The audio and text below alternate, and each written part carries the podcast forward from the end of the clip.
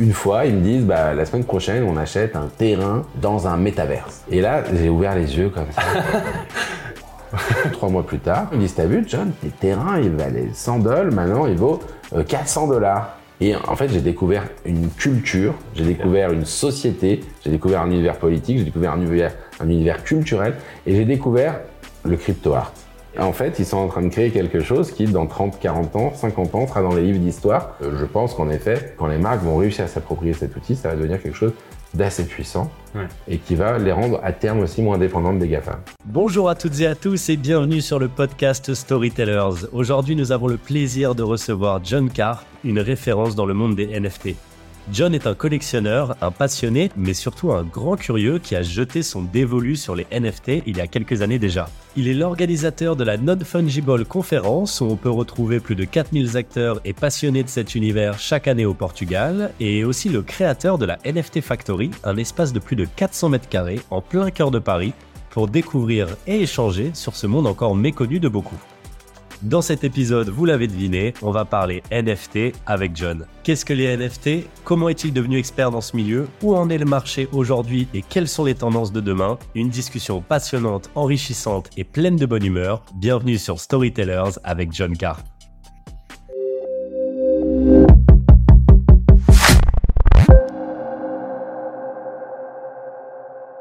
Aujourd'hui, nous avons le plaisir de recevoir John Carp, un passionné de NFT, fondateur de la NFT Factory et bien d'autres. Bonjour John Carp, comment vas-tu? Salut Jules, ça va? C'est très bien, très bien. Merci beaucoup d'être là. C'est un plaisir de, de, te recevoir dans le podcast. bah, Plaisir partagé. Et euh, aujourd'hui, on va parler NFT. Alors, euh, principalement, enfin même, on va parler quasiment que de ça, parce que c'est un petit peu euh, ton sujet de prédilection. Euh, et justement, avant de parler un petit peu NFT, est-ce que tu pourrais te, te, présenter un petit peu qui est John Carp et qu'est-ce qui fait qu'aujourd'hui euh, tu es un, un, personnage assez important dans ce milieu des NFT, en tout cas en France? Alors, euh, c'est une bonne question qui est John Carp. Je me la pose tous les jours. Ok. Pas encore de réponse. mais bon, je vais essayer de trouver des réponses prochainement. Okay. Mais ce que je sais, c'est que j'ai commencé mon, mon, parcours euh, avec une première société que j'ai co-créée qui s'appelle App. C'est lors avec cette société d'ailleurs j'ai eu la chance de rencontrer les, les fondateurs de Fastory euh, il, y a, il y a un petit bout de temps déjà. Ouais. Et, euh, et donc j'organisais, on va dire, des hackathons pour faire simple. Euh, un peu partout, euh, ouais. un peu partout dans le monde et pour plein de problématiques. Et, euh, et si tu veux, c'est un, un, sujet qui me passionne. Mais au, au, début du confinement, je me suis retrouvé un petit peu euh, à la maison, ouais. à organiser des hackathons toujours en remote.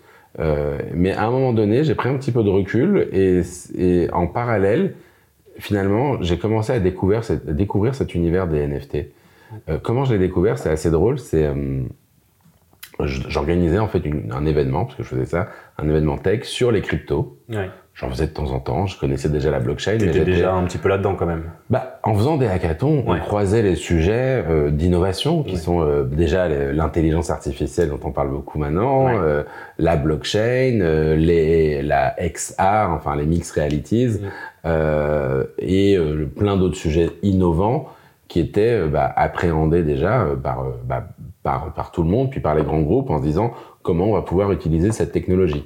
Donc j'avais fait plein d'événements sur la blockchain, euh, mais sans vraiment être un, un crypto, euh, un crypto fan. Je le voyais plus comme un, une techno parmi d'autres qui présentait de l'intérêt. J'étais pas moi-même piqué par un virus particulier. Okay. Euh, j'avais un petit peu, voilà, j'avais juste acheté un petit peu d'Ethereum parce que c'est une monnaie, enfin voilà, il y avait, c'est une monnaie programmable, on va le dire pour faire tech, simple, il y a un côté tech. Mmh que je trouvais intéressant dans la logique d'écosystème développeur justement. D'accord. Mais j'avais pas d'intérêt particulier euh, autour de ça. Okay. Et en organisant cette nouvelle conférence au début du Covid, alors, bah, comme toutes les conférences qu'on fait euh, ou les hackathons qu'on fait, on mmh. s'entoure de partenaires tech ouais. qui nous guident un petit peu. Et donc là, j'avais euh, des personnes que j'avais prises qui étaient des traders crypto qui devaient m'aider en fait à faire un peu les, l'agenda, à définir les, bon, les bons thèmes, les bons intervenants. Et donc toutes les semaines, on faisait un point avec eux en disant on devrait inviter un tel de Binance, un tel de je sais pas quoi, etc. Okay. Mais euh, surtout, on avait des petites discussions, de, des small talk, on va dire, de début de, de réunion, mmh. où pour, voilà, moi j'aimais bien, euh, voilà, c'était mon sujet, je disais, bah alors on achète quoi ouais. On achète de l'Ether, on achète... investisseur au début en fait, il y avait vraiment ouais, ce côté voilà. investisseur. En fait, j'étais pas vraiment, c'était plus pour parler pour ouais, pour okay, être honnête. J'aime bien, j'aime bien en parler, mais j'étais pas vraiment un gros, un vrai investisseur. Mais là, D'accord. on achète quoi? On achète de l'Ether, on achète du, du Binance, du je sais pas quoi. Et, euh, et, et en fait, euh, une fois, ils me disent, bah, la semaine prochaine, on achète un terrain euh, dans un métaverse. Ah ouais, là. Et là, j'ai ouvert les yeux comme ça. J'étais genre, non, mais en fait, en fait, dès que c'est un peu, un peu bizarre, je Ouais. pense que c'est là justement le fait de travailler dans cet univers. Dès que t'as un truc un peu barré, Ouais. euh, bah ça, moi, ça me donne envie. Ça intéresse. Ça ok. m'excite. Je Ok. me dis tiens, attends, il y a un truc que je comprends pas. T'as envie de comprendre ce qui se Euh, passe je me dis tiens, s'il y a des gens qui sont en train d'acheter des terrains dans des métaverses, Ouais. c'est- il y a un truc. Moi aussi, j'en veux un. Voilà, je me suis dit, je sais pas trop ce que c'est, mais en plus, tu vois, j'étais là, c'était le Covid, je me suis dit, tiens, je vais acheter. Je me suis dit, tiens, attends, je pourrais acheter des terrains, et puis je vais vendre ça à EDF pour faire une conférence dans Ah le oui, métaverse. d'accord. D'ailleurs, ce qui est en train de se faire pas mal aujourd'hui, tu vois, déjà, enfin, ce qui va arriver prochainement. Oui, tu t'étais déjà. je, je me disais, bon, tiens, c'est intéressant, il y a peut-être des choses là-dessus, et puis, euh, et puis non, mais ils m'ont fait l'analogie, ils me disaient, tu sais, il y avait eu Second Life, moi, je me, je me souvenais déjà Ouais, de Second Life, des gens qui avaient, euh, qui avaient acheté des terrains à l'époque déjà dans Second Life, donc il y avait déjà quelque chose autour de ça. Ouais. Et donc, ils disaient, bah, c'est, c'est la nouvelle version, Mm. ça arrive, tu peux acheter un terrain, ça s'appelle Sandbox, c'est la première fois qu'ils vendent des terrains. Euh, et euh, quand tu possèdes un terrain, bah, tu vas pouvoir l'exploiter, tu vas pouvoir euh, créer des choses dessus, le louer, le vendre. Tu vas devenir un vrai propriétaire terrien, mais dans le métaverse. Et donc, tu vas pouvoir avoir tous les attributs de propriété grâce à cette technologie qu'on appelle le NFT. Ouais. Donc, je découvre ça, je me renseigne, je me dis OK. Et je me retrouve la semaine d'après. euh, j'ai in- installé un wallet sur mon ordi. Enfin, je me suis fait le truc, tu vois. Je me retrouve la semaine d'après, là, sur mon ordi, prêt à acheter mes terrains, tu vois. Et en fait, ils avaient créé une sorte de groupe WhatsApp avec tous leurs potes, tu vois. Et il me dit, on te fait rentrer dans le groupe, comme ça, t'as les bonnes infos et tout. Et je vois des petits points jaunes qui clignotent sur une carte et j'achète 100 dollars. j'achète 100 dollars. Et tu vois, ça durait comme ça pendant 4 jours. Tu, D'accord. et j'arrivais à acheter deux terrains par jour. Tu vois, j'étais Ah oui, content, tac, 100 D'accord. dollars, voilà. Et en fait, sur WhatsApp, à chaque fois que j'arrivais, je sais pas pourquoi, j'arrivais à, j'achetais et j'étais le seul du groupe. À chaque fois, les gars, les gars me disaient, ah, bravo, John, t'es trop fort et tout. Et en fait, je Oh là, me dis ça pue là. c'est exactement ça. C'est exactement, je dis, putain, mais les gars m'ont arnaqué. Ah oui, d'accord. En fait, ils ont créé un petit site, ils se sont dit, on va se faire John, on va lui prendre son argent, et en fait, Ah oui, on, va, on va le grappiller. Donc, au bout de quatre fois, j'ai dit, bon, ok, euh, je pense que je vais pas aller au bout de ce truc, D'accord. je vais passer à autre chose, merci, au revoir. Et c'est vrai que j'ai un peu oublié, tu vois, je me suis dit, voilà. Jusque, euh, c'est vrai, euh, je pense que c'était deux, trois mois plus tard, D'accord. euh, on, on rediscute comme ça justement. Ils disent T'as vu, John, tes terrains, ils valaient 100 dollars, maintenant ils vaut euh, 400 dollars. Alors, moi, je, je comprends encore moins. Ok. Elle me dit Ah bon, euh, mes points jaunes là que et, et, et en fait, c'est là que j'ai vraiment creusé. C'était vraiment, euh, tu vois, j'ai vraiment creusé le sujet. J'ai commencé à me dire Qu'est-ce qui se passe? Et j'ai découvert en fait euh, ce qui allait vraiment m'intéresser ensuite, c'était le monde artistique.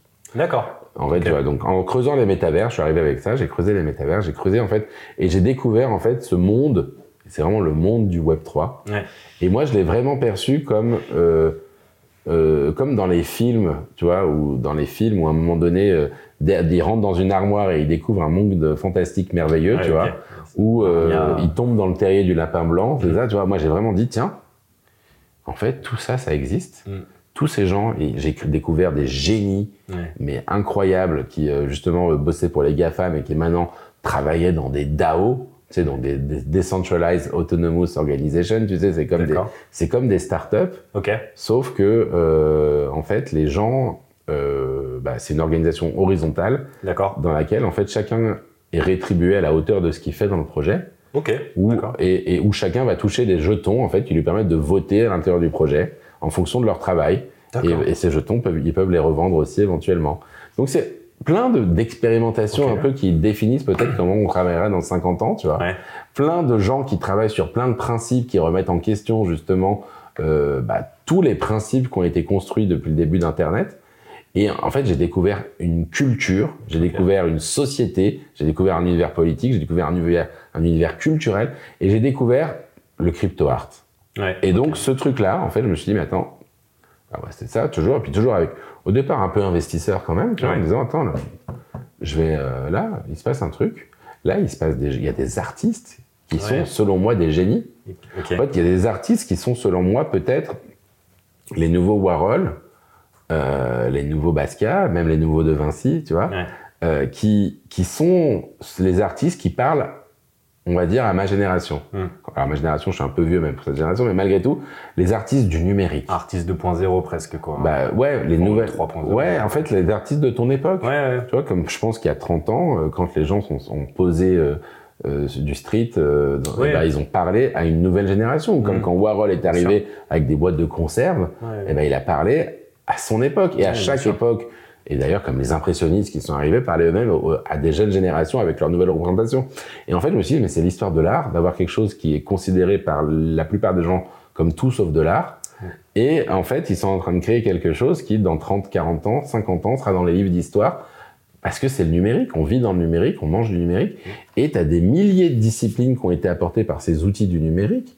Euh, des gens qu'on appelle des graphistes, des designers, euh, des 3Distes, euh, Ouais, c'est des développeurs en AI, des algorithmiciens, ou je vais dire ça pour faire simple, des codeurs, en fait, sont, font des métiers de création. Et comme dans tous les métiers de création, c'est vrai que bah, tu as des gens qui bossent dessus. Tu peux être peintre en bâtiment ou tu peux être peintre euh, artistique. Ouais, ouais, bien sûr. Et donc, ces outils ont permis, en fait, en effet, tous les jours dans les boîtes, eh bien, on, on fait de, on va dire, du travail euh, en utilisant ces outils. Mais allez, grâce à ces outils aussi, tout des- un ensemble de disciplines artistiques s'est développé. Et c'est beaucoup plus puissant que juste l'invention, peut-être, euh, comme tu as eu il y a un siècle et demi, euh, de l'appareil photo, Ouais, ouais. qui était une catégorie d'art qui est née, euh, ou du cinéma. Là, tu as le numérique. Et c'est pour moi, c'est euh, l'appareil photo et le cinéma fois 100. Ouais, ça démultiplie. Et, et donc, si tu veux, les pionniers de cette, de cette, de l'art numérique sont là. Tu les vois. Mm. Tu commences à identifier plein de familles parce qu'évidemment, ça veut tout et rien dire. Justement, je t'ai déjà dit. T'as, as, des gens qui créent des trucs par intelligence artificielle. Ouais. T'as de l'art justement génératif, de, de- un algorithme aléatoire qui va créer des œuvres. T'as des gens qui font de la 3D. T'as des gens qui font du collage. T'as des gens vaste. qui font de la photo justement. Mm. Et en fait, chacun, et puis surtout, tu as des, plein de mécaniques un peu plus complexes, Mhm. Qui sont des mécaniques justement qui impliquent la communauté, des œuvres qui évoluent quand elles changent de propriétaire, Ouais. des œuvres qui justement vont euh, changer en fonction de plein de facteurs de dev, euh, de la météo, de choses, et tu dis, mais attends, mais oui, euh, là il se passe quelque chose, Ouais. là je suis en train d'assister à un moment d'histoire, donc bah, je vais me payer un barrel pour 500 balles. Donc c'est ça un peu aussi le truc, tu vois. Ouais, d'accord. Et donc j'ai commencé à me mettre dedans, puis en fait plus tu rentres dedans, c'est comme ils disent tous, c'est come from the money, stay for the art, or come- come from the money, stay for the community. C'est-à-dire qu'à la base, tu as un intérêt financier, puis tu te rends compte en fait que tu veux faire ta vie là-dedans, parce qu'en fait c'est une révolution. Ouais. Euh, tu te dis, bah, là, euh, je veux être dedans pendant les 20 prochaines années, parce que ça me fait vibrer, parce qu'en effet, tu as des gens qui sont en train de tout inventer, et je pense que les pionniers d'Internet dans les années 90 ont vécu la même chose, tu vois. Un monde de possibles, Ouais. un monde d'imaginaire, et tu dis tout est possible. On a cette nouvelle techno qui est un, un enabler, Ouais. qui va permettre justement de restaurer un peu cet esprit pionnier Ouais, qu'il y avait dans Internet, ça et donc, euh, et donc tout est possible. Ouais, c'est ça. Ça ouvre un, un champ de possibilités qui est énorme, en Ça fait. ouvre un champ de possibilités, puis ça permet, ouais, puis en fait, il y a, il y a une réflexion intéressante autour de ça, en tout cas. Et donc, bah, en, en creusant un peu le sujet, en collectionnant, en fait, je, je suis arrivé juste assez tôt avant que ça devienne euh, à la mode. Ok, d'accord. euh, Ce qui t'a permis d'être un petit peu en avance et donc Bah, avoir J'étais un peu en avance euh, sur le sujet, j'avais déjà ma petite collection, et donc quand ça a commencé à prendre un petit peu, c'était 2000 début 2021, Ouais. bah, j'ai commencé à avoir plein de, copains qui m'appelaient, attends, c'est quoi, qu'est-ce qui se passe, explique-moi, fais ci, fais ça. Et donc, je commençais à leur expliquer au téléphone. Ouais. Puis, à force d'expliquer au téléphone, je me suis dit, bon, attends, là, je n'arrive plus à bosser. donc, j'aurais dit, euh, j'ai commencé, en fait, c'était le début de Clubhouse. Ouais. C'était une application. Qui permettait de faire des live audio. dans les roues. Et donc, voilà, les rooms au Clubhouse. Et en fait, j'ai dit, bon, bah, les gars, rendez-vous à 9h demain. On va parler. Et euh, donc, j'étais avec mon pote Rémi, justement. Euh, j'ai dit, bah, tous les matins, euh, on se rend donne rendez-vous là et on parle de NFT. Et en fait, c'était le début de ce qui est devenu notre podcast qui Ouais. s'appelle NFT Morning. qui continue encore qui aujourd'hui. continue encore aujourd'hui. On a fait euh, 510 épisodes. C'est fou. On prend un sujet et on le déroule tous les matins, Ouais, avec ou sans invité, euh, pour parler de NFT. Et donc, c'est comme ça qu'on a en fait aussi onboardé. Une grosse communauté. euh, Qui, est, qui, qui est de combien aujourd'hui? T'as une communauté qui est stable sur NFT Morning ou qui est plus Bah, regroupée euh, Ouais, t'as fait. Bah, alors, c'est compliqué de calculer. Oui, ça dépend comment tu calcules, mais tu vois, ça fait un million d'écoutes un peu à peu près l'année dernière, D'accord. Euh, Surtout sur l'année. sur l'année. Après, ça- après, t'as as différents niveaux. On va dire que t'as une vraie. Enfin, je pense que concrètement, t'as peut-être une petite, une centaine de personnes actives qui sont Ouais. Qui écoutent, euh, qui sont là le matin en live, puis ensuite c'est écouté en différé. Bien sûr. Euh, mais t'as quand même une centaine de personnes, tu dis, qui sont là quand même le matin euh, pour ton podcast quasiment tous les jours. Bon, ça a dû osciller, bien sûr. Mais... Ça oscille, ça oscille pas mal, c'est ça. Mais donc, en effet, c'est une communauté. Et puis surtout, c'est un point de départ parce que ça a onboardé, ça a permis, hmm. en fait, d'onboarder. En fait, on était, enfin, les premiers à faire du contenu francophone sur le sujet, je pense. Ouais. Et, et, donc, euh, tu vois, il y avait que des trucs ricains. Ouais. Euh, et, et, donc, en faisant un contenu francophone, ça a onboardé en fait beaucoup beaucoup de gens. Et c'est ce que me disent les gens aujourd'hui. C'est bon c'est la, meilleure des choses qui peut t'arriver quand tu fais ce genre de choses. Donc ils disent j'ai commencé les NFT avec toi grâce à toi. J'ai commencé mes œuvres en écoutant NFT Morning, où j'ai ah commencé à collectionner, où j'ai créé ma start-up. C'est un milieu qui est très riche avec plein de différentes choses, tu vois. De, ça mélange l'art, le gaming, euh, le, justement ce, monde des métaverses, le monde des collections, le monde de la mode. Donc il y a plein de monde qui se mélange à l'intérieur. Et donc, il y a plein de gens, ça a été un peu un point de départ pour eux. Et c'est comme, c'est pour ça qu'on parle de la communauté, tu as ceux qui écoutent, tu as les gens moins actifs qui sont derrière venus à des événements qu'on a organisés. Euh, en parallèle, c'est vrai qu'on a lancé un livre qui s'appelait NFT Révolution, qui était aussi cette logique de démocratiser au maximum. Tu vois, je l'ai, je l'ai écrit pour mon père le livre en mode. Euh, D'accord. Euh, je veux, tu vois, euh, je veux que. comprenne. Je veux que mon père comprenne les NFT. Tu vois. D'accord. Et il, il, a à peu près. Euh, il me dit qu'il comprend rien, mais il comprend. Okay. Donc ça réussit alors, ça va. Donc et voilà, non, mais c'est vraiment ce côté. ouais, faire venir des gens dans l'univers des NFT. Et en fait, on a lancé ce podcast, si tu veux, une semaine avant que Beeple donc l'artiste Beeple, euh, fasse cette vente un peu euh, qui a marqué le coup d'envoi, si tu veux, des NFT, euh, et a vendu, a vendu cette œuvre qui s'appelle 5000 Days mhm. chez Christie's pour 70 millions de dollars qui a été le point, le moment où les médias ont commencé à parler des NFT. Ah, C'est-à-dire, c'est quoi ce délire Qu'est-ce qui se passe? Et donc nous, on avait fait le podcast une semaine avant, donc on avait déjà fait 5-6 épisodes. Le premier épisode d'ailleurs qu'on fait, c'est on, fait des paris sur combien vont être vendus, combien va être vendu l'œuvre de Beeple euh, à Christie's, tu vois. Et donc, si tu veux, on est, je pense qu'il y a un côté timing. Si tu veux, c'est comme si vraiment, tu vois, es, là, en effet, je pense qu'on a un peu surfé une vague mmh. et qu'on ne sait pas trop comment, mais on s'est vraiment levé au moment où la vague elle venait, quoi. Tu vois. trop bien. Donc euh, c'était assez, euh, donc il y a ce côté timing qui a fait que ça, c'est tout très très vite. Il y a une communauté qui a pris et très très vite, du coup, on a fédéré cette communauté autour de différents projets donc des événements d'un côté. Et, euh, et, du coup, en faisant plein de petits événements, ça nous a amené à deux projets majeurs. Euh, un qui est euh, la NFT Factory, ouais, dont on reparlera un petit peu dont après. On reparlera un petit peu, voilà, et un autre qui est la Non Fungible Conference, qui est un autre projet. Donc tu reviens. Donc je reviens, qui se passe à Lisbonne tous les ans, exactement. Très bien. Bah ça, on va en, on va en parler un petit peu plus tard. Euh, je t'ai dit que je parlais beaucoup. Ah non, mais c'est un, un, grand plaisir, c'est avec plaisir. Mais euh, justement, chaque chose en son temps, comme ça, je te garde un petit peu, euh, on garde d'autres informations pour la fin encore. Mais euh, c'est une belle présentation, c'est très intéressant parce que justement, il y a ce côté euh, très pédagogique aussi que tu n'étais pas forcément obligé d'avoir. C'est-à-dire que quand tu as découvert un petit peu ce milieu-là et que tu as vu toutes les possibilités, tu aurais très bien pu aussi te garder ça pour toi et essayer de, de créer ton petit truc de ton côté. Et le fait que tu en mm. aies fait profiter à autant de monde, je trouve ça, je trouve ça intéressant et, euh, et c'est plutôt bien parce qu'on a besoin de pédagogie aujourd'hui. On le voit avec euh, les IA, comment ça explose depuis quelques mois on se rend compte qu'on entend de tout et n'importe quoi, que les gens font tout et n'importe quoi avec.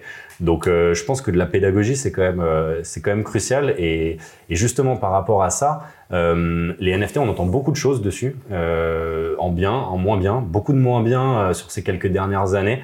ça va aussi avec la crypto, forcément, la crypto aussi qui a eu, qui a eu ses hauts et ses bas, dont des très gros bas aussi. parce que les gens vont souvent associer les deux à tort ou à mmh. raison. Mmh. Mmh. Comment toi tu vois les, les, NFT aujourd'hui, malgré, malgré justement tous ces scandales, on va dire, il y a eu du bon, il y a eu du moins bon, hein, bien sûr, mais comment tu vois l'évolution aujourd'hui et où ça en est aujourd'hui les NFT Est-ce qu'on devrait croire euh, l'opinion générale, on va dire, qui va penser que les NFT, voilà, c'est quelque chose de dangereux, ou c'est quelque chose, il y a des scandales, ou c'est quelque chose qui oscille énormément versus les gens comme toi qui aujourd'hui vont encore faire des conférences dans lesquelles il y a des milliers de personnes qui vont venir, qui vont vouloir s'intéresser, qui vont vouloir comprendre, qui vont continuer à investir. Et même toi, tu me disais qu'on a eu encore un record euh, dans une vente il y a quelques semaines encore euh, de, de, de, je sais pas combien de Oui, c'était euh, bah, une vente chez Sotheby's justement. Et, euh, voilà, il s'est vendu en fait, enfin, bon, pour faire simple, le plus gros site d'art ouais. génératif s'appelle Artblocks. Ouais. Ils ont euh, plein de grandes collections de grands, les plus grands artistes, on va dire, euh, sont sur cette plateforme. D'accord. Et il y a eu, il y a deux ou trois semaines, la plus grosse vente euh, de l'histoire euh, d'Artblocks qui s'est faite sur le second marché pour D'accord. 5,2 millions. Euh, Il y a euh, ce cette pièce qui s'appelle le Goose, euh, qui est le Ringers numéro 843 ou je sais plus quoi, qui est euh, une pièce de l'artiste Dimitri Cherniak qui s'est vendue en effet pour 5,2 millions de dollars, ce qui est, ce qui est un record encore aujourd'hui. ouais. Ce qui montre qu'il y a quand même encore un intérêt. Mais est-ce que, euh, justement, est-ce que, qu'est-ce que toi tu dirais aux, gens qui te diraient aujourd'hui, voilà, les NFT ça vaut plus rien, ou du moins c'est plus, euh, c'est plus à la mode, ou en tout cas comment toi tu ressens, euh, comment toi tu ressens un petit peu ce, ce point de vue-là, toi qui étant passionné. En fait, moi, c'est vrai que je, je il se passe exactement ce que je disais euh, à tout le monde. Ok. Quand on- en fait, si tu veux, en 2020, le marché des NFT n'existait pas. Ouais. Il n'y avait pas de volume, il se passait rien. En 2021, tu as eu la hype Mm. et l'hyper-hype, l'hyper-spéculation, l'hyper-investissement. Et il s'est passé exactement euh, les- ce qui se passe à chaque fois qu'une nouvelle technologie apparaît. Tu as une bulle qui se crée, Ouais. une bulle de surinvestissement, de surspéculation, où la porte est ouverte pour tout. Ouais. Et en fait, si tu veux, pour moi, c'est plutôt rassurant. La bulle, en effet, a dégonflé. Ouais. Et maintenant, tu as des projets sérieux qui sont en train d'émerger. Mais si tu veux, quand tu regardes ce, ce côté bulle, tu l'as vécu sur toutes les révolutions. Oui. Euh, en 80, en fait, si tu veux, c'est marrant parce que je parlais avec euh, euh, Yann Roger, euh, qui est euh, fondateur de Winamp, voilà. Non. Ok, d'accord. Voilà. Et donc, euh, il disait que, en effet, le, bah, en 97, tu avais la folie Internet avec des gens qui te vendaient des concepts Internet. Ils te vendaient TikTok, Ouais. mais, euh, ça, mais en fait, TikTok devait arriver euh, 25 ans plus tard. Oui, C'est-à-dire d'accord. te vendaient le concept, trop mais t'étais pas pro. Enfin, Ouais. Tout le monde vendait tout et n'importe quoi. Tout le monde s'excitait. Et ce qui s'est passé juste après, c'est exactement la même chose au début des années 2000, quand la bulle Internet a explosé, Mm. que tous les gens ont perdu des millions d'euros, mais c'est des millions, des dépôts de bilan dans tous les sens, toutes les startups qui n'existaient plus, des gens ruinés. Et là, ils disaient, bah, à partir de 2000, c'est là que c'était cool. Parce que là, tu avais les vrais qui étaient en train de construire. Tu avais moi, tu avais les, les Bezos, tu avais les uns, tu avais les autres Ouais, d'accord. qui étaient en train de construire ce qui allait arriver, euh, le, vrai, le vrai futur d'Internet. Et au même moment, les médias, tout le monde, ce qu'on appelle le grand public, Ouais. les médias, disaient euh, Internet c'est mort, Mm. Internet ça servira jamais à rien. Tu regardes des articles, ils disent oui, bon, faire des recherches, à quoi ça sert Ah oui, déjà toutes les informations. En fait, on n'avait pas encore compris le potentiel d'Internet, tu vois. Et on, est- on s'était simplement focalisé sur le fait que des gens avaient pris des millions, que des gens avaient perdu des millions, parce que c'est ou qu'il y avait déjà des arnaques, qu'il y avait beaucoup de de, de, de, de- comment on appelle ça, de trafic, Ouais. euh, de, de- que c'était la porte ouverte au non-contrôle, Mm. que c'était la porte ouverte euh, à toutes les possibilités en termes de, enfin, c'était malfaisant quoi. Ouais. Et donc, si tu veux, euh, bah oui, en fait, on est exactement au même moment. Ouais, d'accord. Et en fait, tu l'as vécu sur toutes les révolutions. Ouais, ouais, Si tu regardes la documentation du 19e siècle, tu verras que tu as la même chose sur les chemins de fer. D'accord. Donc, si tu veux, euh, le, le, le, quand tu as des, des technologies de rupture, tu as toujours un moment de hype qui est en effet de la surspéculation euh, liée au fait qu'en effet des gens euh, suranticipent et veulent investir dans n'importe quoi sans trop savoir. Et quand tu regardes ce qui se passe aujourd'hui, il y a quand même des choses très très structurantes. Un, le marché existe. Ouais. C'est-à-dire que le monde que je suis, moi, par exemple le monde de l'art, le monde de la collection, le monde du gaming, tu as des volumes de NFT qui sont aujourd'hui dix fois supérieurs à ce qu'ils étaient il y a trois ans. Ce qui est énorme. aussi En fait, c'est- monumental. Ouais. C'est monumental. Et moi, je connais des milliers, enfin, tu as des dizaines de milliers de personnes qui, tous les jours, achètent et vendent des NFT. Ouais. Donc le truc existe, en fait. Et comme je te l'ai dit, tu as des ventes historiques qui sont en train de se passer.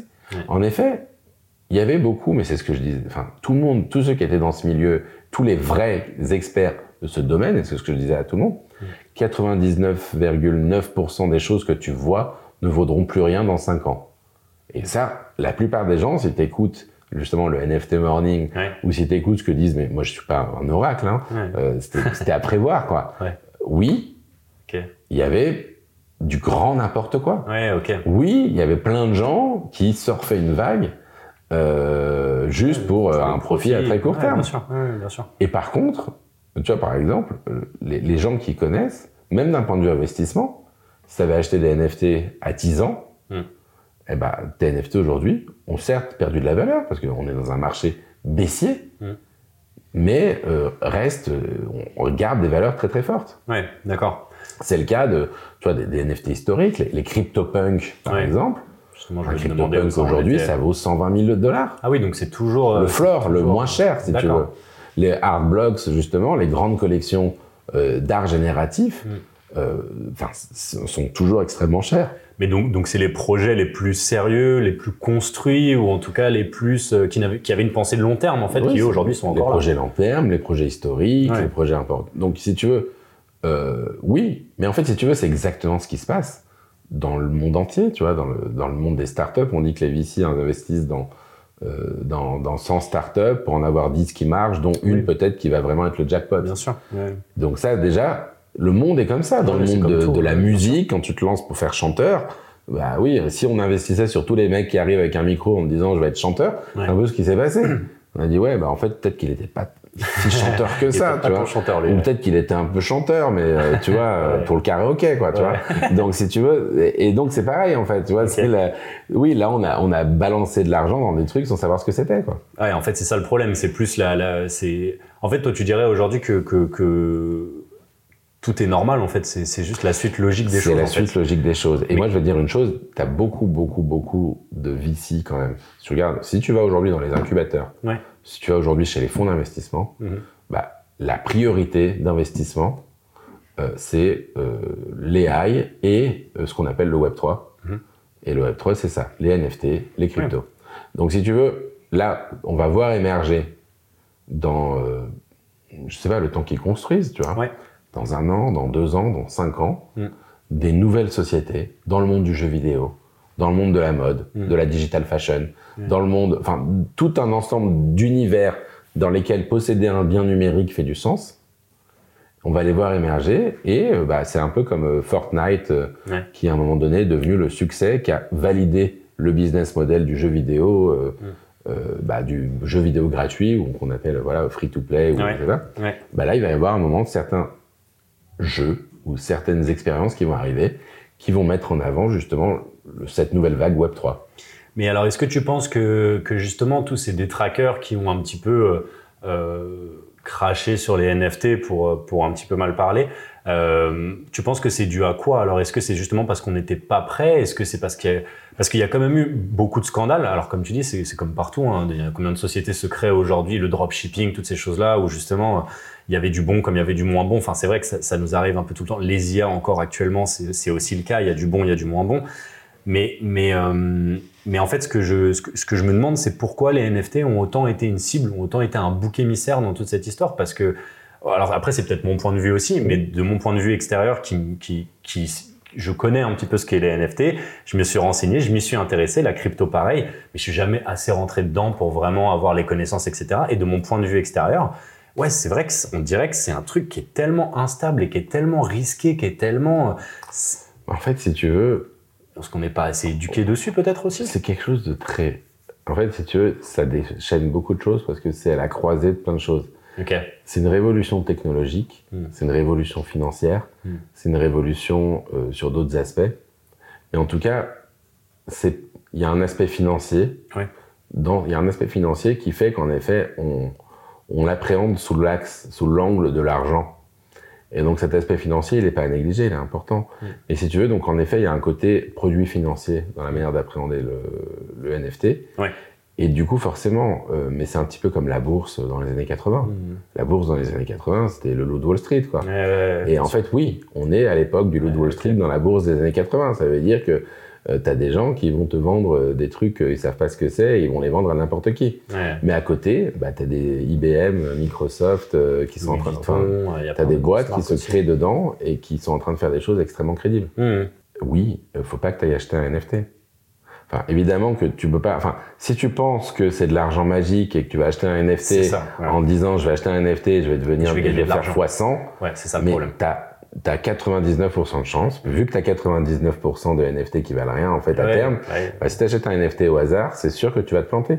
Mais c'est un petit peu comme tout. En fait, c'est un marché comme tous les marchés d'ailleurs, Mhm. Il d'initier. faut se tenir au courant, il faut savoir. Ouais, Ouais, bien si sûr, demain j'ai un pote qui me dit faut acheter des bouteilles de vin euh, parce que ça va être des grands crus et qui vont faire x4 euh, parce que je sais pas quoi, Hmm. j'y connais pas assez en vin pour acheter, Ouais. tu vois. Je vais me dire ah bon, euh, machin. Je vais, enfin, je vais, je vais pas me sauter dessus Mhm. en me disant c'est le coup du siècle. Euh, et pareil pour tous les marchés, pareil pour le- la bourse, pareil pour l'immobilier.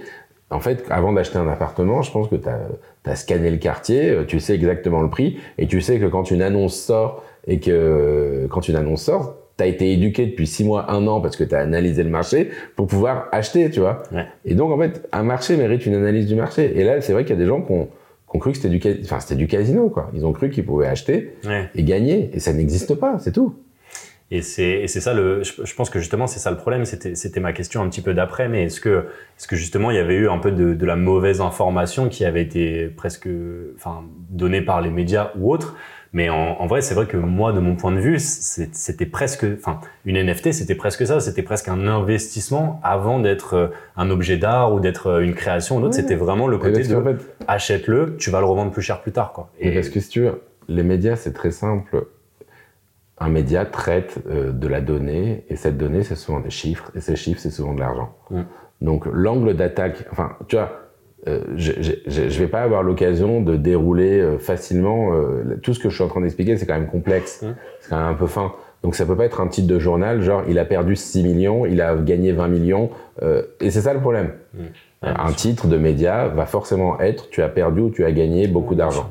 Et autrement, la lecture qu'on a aujourd'hui du monde se fait ce- à, à travers ce biais-là. Donc, si tu veux, on n'est pas dans un univers d'analyse, mais, et- mais tous les gens qui suivent les médias, et c'est pas une critique des médias, et c'est pas du tout un, un, un rejet, euh, un rejet en disant ils disent n'importe quoi et complotiste ou je ne sais quoi, mais simplement quand tu es expert dans un domaine, tu vas souvent te rendre compte que le média le traite mal le domaine.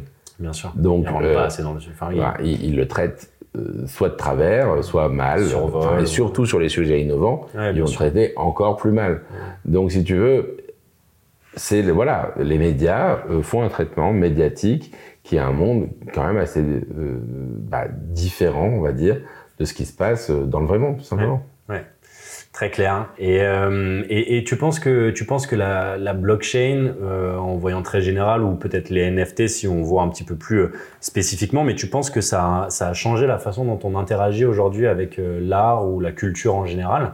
Ou peut-être pas encore, mais est-ce que tu penses que c'est un Bah, sur le domaine artistique, Ouais. la révolution NFT, elle est déjà en marche. Ouais. C'est-à-dire que là, il n'y a plus de questions. On va le voir. Tu vois, on va le voir. On le voit déjà. Enfin, Christie's, Sotheby's, euh, ils ont déjà des investissements massifs. Ils ont des équipes de plusieurs dizaines de personnes chacun dédiées au NFT Ouais, et à l'art numérique. Et c'est déjà en train de devenir, enfin, c'est déjà leur croissance euh, et leur source d'avenir, elle est ici. Les musées, Mm. on a vu la collection permanente du la- le centre Georges Pompidou Ouais. qui a une collection NFT Ouais. avec un CryptoPunk justement, avec un autoglyphe, avec des œuvres, différentes œuvres qui est dans leur collection permanente. Il y a Ouais. d'autres musées en France qui ont déjà des collections permanentes de NFT. À l'étranger, il y a le LACMA, donc le musée d'art contemporain de Los Angeles, Mhm. qui a aussi une collection permanente.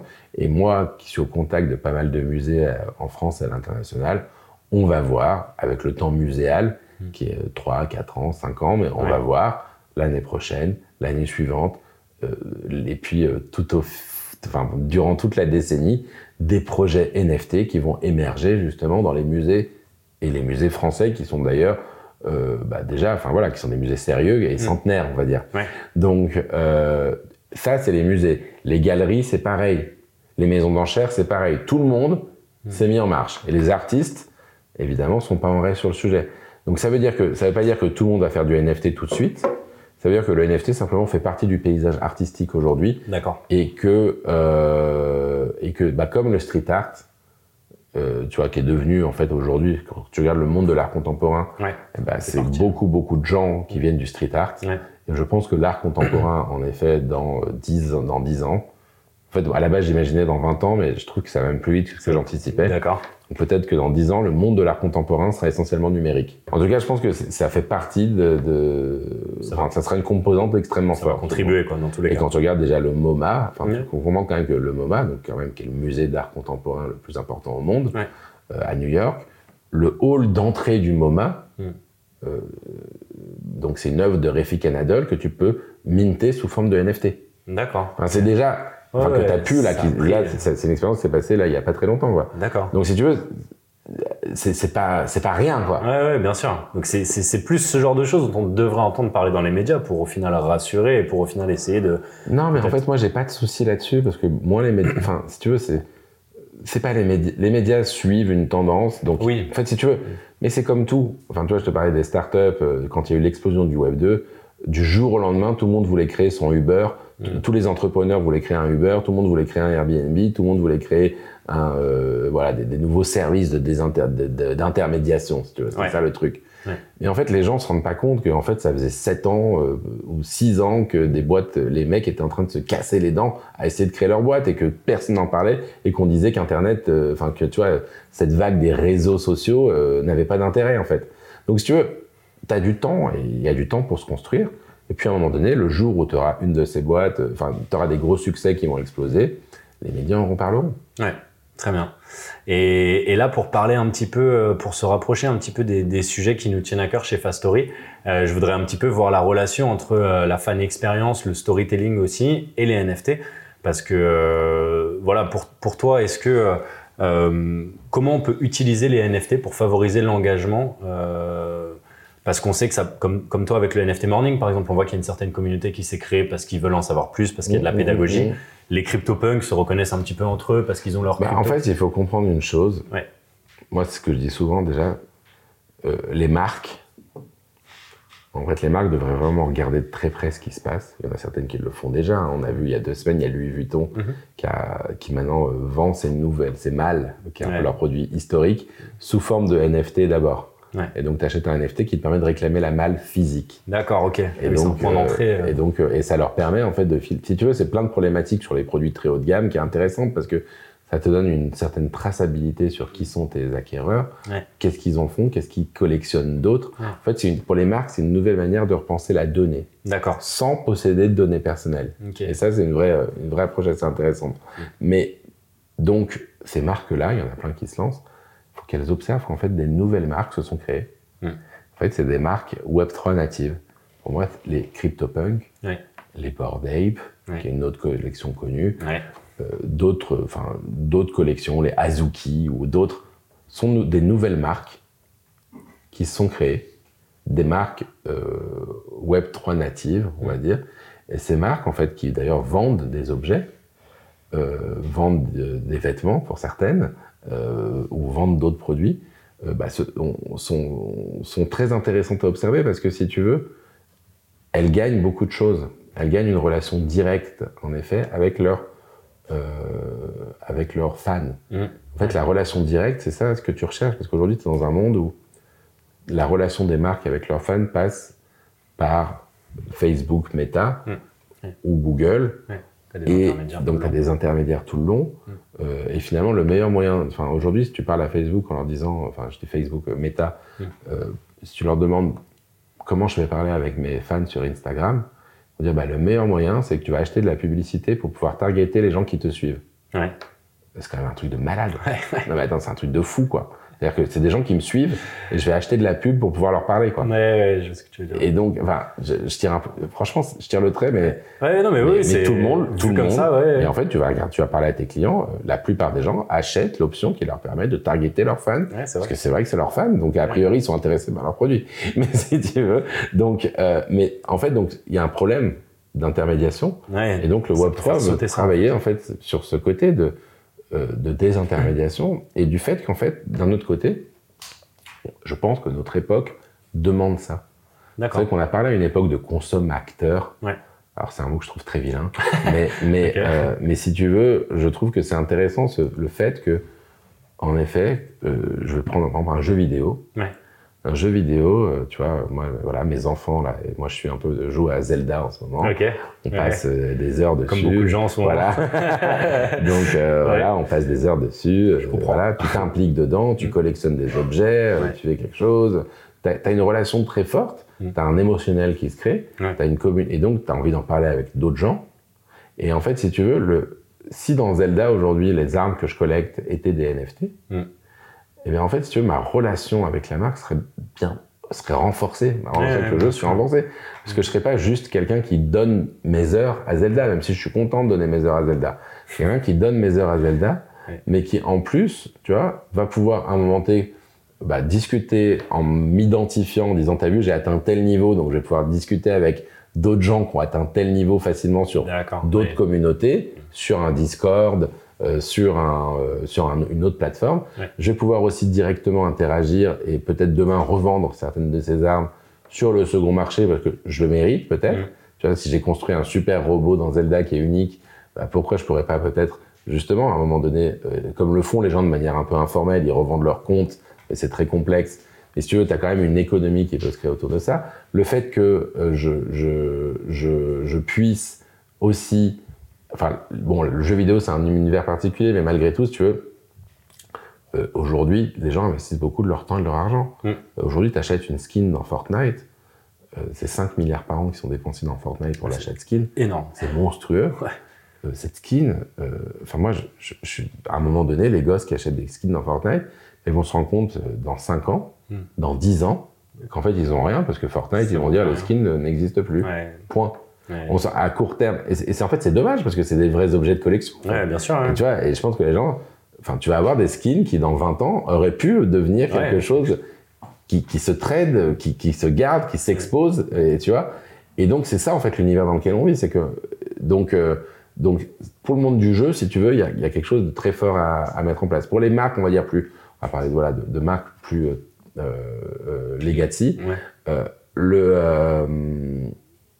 l'enjeu, il est très fort.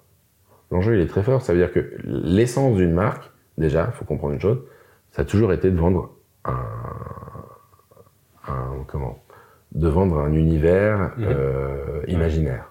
Ouais. C'est ça le principe d'une marque. Je te vends un imaginaire. Euh, tu vois, Ils ont euh, façonné ce que dit Arnaud euh, la semaine dernière, c'est mon objectif, c'est pas le profit. Euh, mon objectif, c'est pas de vendre plus. Mon objectif, c'est d'augmenter la désirabilité de mes marques. Donc, en fait, l'essence d'une marque, c'est d'augmenter sa désirabilité. Euh, ta désirabilité, en fait, quand tu, c'est ce qui va te permettre de vendre un t-shirt avec un crocodile, un polo avec un crocodile, et de le vendre en fait euh, bah, dix fois plus cher que vendre le même polo mais sans le crocodile. Ouais. Et si tu veux, c'est normal. Enfin, en fait, c'est- Mm. c'est très bien. Parce qu'en effet, c'est déjà une manière de te reconnaître, en fait, aujourd'hui dans le monde réel. Je porte un t-shirt de skater, Mm. je porte un t-shirt de métallos, euh, je porte un t-shirt, un polo Ralph Lauren. Bah forcément, c'est un moyen de dire aux gens euh, autour de moi une partie de qui je suis, Ouais, bien une sûr. partie de ce que je suis, et de pouvoir potentiellement déjà avoir une apparence qui va me donner au premier abord envie. Franchement, je vois, voilà, je vois quelqu'un qui a un t-shirt d'un groupe de rock que j'aime, Mm. et ben je vais naturellement aller lui parler et naturellement créer ce lien-là. Et en fait, le NFT, c'est ça en fait. Ça veut dire que c'est juste reproduire dans le monde euh, virtuel le lien que tu vas avoir parce que vous êtes fans ensemble de quelque chose. Ouais. Et avec un, aspect propriété de la donnée en Ouais. plus. Ouais. Ça veut dire qu'au lieu de donner mes données à Facebook aujourd'hui et de laisser Facebook le monétiser, c'est vrai que le temps que j'investis dans une marque, la relation que j'investis dans une marque, l'engagement social que je fais, Mhm. parce qu'en fait, un engagement social, une marque, finalement, si je suis fidèle à elle, pas seulement en tant qu'acheteur, mais aussi en tant que personne qui va euh, repartager ses posts, personne qui va réagir, personne qui va Participer. interagir, qui va participer, bah, aujourd'hui, ça apporte une valeur qui est tout aussi importante que la- de l'achat pur et Ouais, bien simple, sûr. Que la valeur monétaire. que la valeur monétaire. Alors, ça se transforme d'une manière ou d'une autre à la fin en Oui. valeur monétaire. Oui. Mais si tu veux, et donc si tu veux avoir une forme de rémunération de l'engagement social, Mm. De- une rémunération du temps que tu t'impliques sur cette marque, des achats. Donc pas seulement le, le- la, carte de fidélité, mais en fait un ensemble global qui va me percevoir moi en tant qu'acteur qui suis à la fois client et à la fois en fait fan. Ouais. Et ben finalement le- c'est tout l'intérêt en fait du NFT aujourd'hui, c'est de pouvoir justement créer une relation où je vais me retrouver avec les gens comme moi, je vais me retrouver avec cette marque, et puis peut-être que même à terme, je vais peut-être en fait tirer une sorte de profit. Il y a un réinvestissement qui va être fait, un, un remerciement, parce que je vais avoir un jeton, et ce jeton va me donner des accès privilégiés à la marque, parce que j'ai été assez actif, parce que j'ai acheté assez, et donc des accès privilégiés sur des préventes, Mm. sur des événements, sur différentes choses. C'est toute la relation qui est en train de s'inventer aujourd'hui, sur peut-être justement des produits exclusifs. Et donc, en fait, si tu veux, c'est déjà ce que font de manière plus ou moins informelle les marques aujourd'hui, avec ses relations ambassadeurs, Oui, c'est avec déjà, voilà. mais c'est Mais une manière d'en en fait, c'est une manière d'avoir des datas claires, Ouais. transparentes, euh, anonymes euh, sur ce principe-là. Et donc, euh, je pense qu'en effet, quand les marques vont réussir à s'approprier cet outil, ça va devenir quelque chose d'assez puissant Ouais. et qui va les rendre à terme aussi moins dépendantes des GAFA. D'accord, très clair. Tu penses que ça, c'est quoi les- le plus grand défi pour, pour ce monde des NFT pour atteindre un petit peu ce point de stabilité où justement euh, ces NFT vont pouvoir prendre cette place dont, dont- dont tu parles Qu'est-ce que qu'est-ce qu'on doit faire? Est-ce que on sensibilise les gens? Est-ce que c'est encore Non, mais je Faut pense que- laisser le temps, Je pense qu'il faut laisser le temps. Ouais, c'est juste ça. Juste En fait, il faut laisser temps. le temps, tu vois. C'est, euh, c'est, faut laisser le temps. Les gens sont en train de bosser dessus. En fait, il faut avoir conscience que c'est quelque chose de très jeune, quoi, Ouais, c'est sûr. Ah, C'est extrêmement jeune. On a commencé à parler de NFT. C'est aussi. C'est, bah, ça a pris des proportions très Ouais, rapides, très vite, parce que c'était le post-Covid, parce qu'il y a plein Ouais. de choses. Mm. Mais euh, concrètement, euh, ça a explosé. Ça, ça, on a parlé pour la première fois dans le monde euh, normal de NFT euh, en mars 2021. Mm. Aujourd'hui, on est en juin 2023. Ça fait deux ans. Ouais, Enfin, deux ans pour une technologie, c'est rien. Ouais, tout petit. Quand tu compares avec la réalité virtuelle ou la réalité augmentée, qu'on attend toujours plus ou moins, euh, tu vois ce que je veux dire, c'est que sûr. oui, il faut du temps, quoi. Il faut du temps. Très bien. Et, euh, et petite question, est-ce que tu aurais des, des, des projets qui te tiennent à cœur, peut-être euh, des projets NFT futurs euh, Puisque tu disais justement que la plupart des, des, projets aujourd'hui qui vont avoir un certain impact plus tard sont en cours de mise en place, sont en train d'être mis en place, sont en train d'être développés, etc. Est-ce que tu as déjà des projets qui euh, euh, soit sont déjà en place, soit euh, vont être mis en place dans les années qui viennent et qui te qui t'excitent un petit peu et qui te font te dire ouais, on a encore beaucoup de choses qui vont arriver quoi? Il y, a, il y a plein de projets que je suis qui sont assez complexes. Tu m'avais parlé de 20 Mint, par exemple. 20 Mint en France, c'est un Ouais. projet qui est génial. Ouais. Euh, je pense que c'est très intéressant quand même qu'une marque, une boîte comme 20 minutes, en fait, ce qu'ils ont fait 20 minutes, ils ont lancé un projet de NFT où ils ont vendu, je ne connais pas le chiffre exact, mais je dirais une centaine peut-être de machines à écrire, Oui. mais sous forme de machines à écrire virtuelles. Mm. Cette machine à écrire, quand tu es propriétaire de cette machine à écrire, tu as un titre en fait de rédacteur dans la rédaction virtuelle de 20 minutes. Je trouve ça une trop bonne idée. À ce titre-là, tu vois, tu participes Mm. à des éditions, d'ailleurs qui sortent tous les trimestres, je crois. D'accord. Et en- dans le vrai print 20 minutes. Hein, ouais, d'accord. qui est distribué. euh, Non, c'est un vrai, c'est un, un spécial où le, le 20 minutes du jour Ok. est créé par la communauté NFT. Tu as un titre où tu vas pouvoir voter avec la communauté grâce à ton jeton. Enfin, quand je dis ton jeton, ça veut dire ton NFT. Tu vas voter pour les projets, euh, les sujets qui vont être abordés. Mhm. Tu vas pouvoir aussi participer aux interviews. Tu vas pouvoir, enfin, ils ont toute une salle de rédaction virtuelle, si tu veux, Ouais. et donc avec des représentants qui sont élus, avec justement des sujets qui sont abordés, euh, avec de- toute une, voilà, toute une décentralisation justement de ce qu'est un, un journal.